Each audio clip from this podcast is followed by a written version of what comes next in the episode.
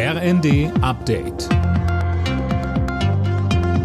Stündlich neu. Auf den Punkt informiert. Ich bin Tom Husse. Guten Abend. Es ist ein Kurzbesuch gewesen, der vor allem eins demonstrieren sollte: Einigkeit bei den Ukraine-Hilfen. Bundeskanzler Scholz hat sich in Washington mit US-Präsident Biden getroffen.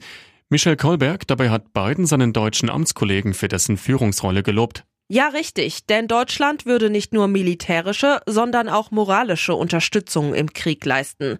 Scholz auf der anderen Seite sprach von einer sehr guten Kooperation mit den USA. Und er betonte, die transatlantische Partnerschaft sei in einem sehr guten Zustand. Genau das war im Vorfeld des Treffens bezweifelt worden. Zuletzt hatte es Spannungen zwischen Berlin und Washington bei den Panzerlieferungen gegeben. In insgesamt acht Bundesländern haben Warnstreiks heute den öffentlichen Nahverkehr lahmgelegt. Hintergrund ist hier der Tarifstreit im öffentlichen Dienst. Ebenfalls auf der Straße waren die Klimaaktivisten von Fridays for Future.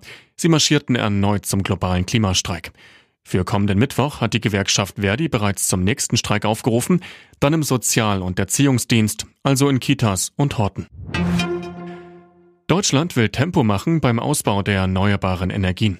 Bundestag und Bundesrat haben dazu ein neues Gesetz verabschiedet. Silas Quiring berichtet. Dabei geht es der Ampel vor allem darum, die Verfahren für die Planung und Genehmigung von Windrädern und Solaranlagen zu vereinfachen und so die Energiewende zu verschnellern. Dadurch fallen künftig zum Beispiel auch weniger Prüfungen in Sachen Umwelt- und Artenschutz an. Das wird von Naturschützern kritisiert. Genauso wichtig wie die Energiewende ist auch deren naturverträglicher Ausbau, heißt es etwa vom BUND.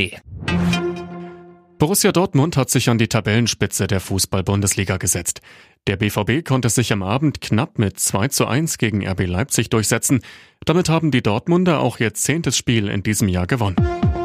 Alle Nachrichten auf rnd.de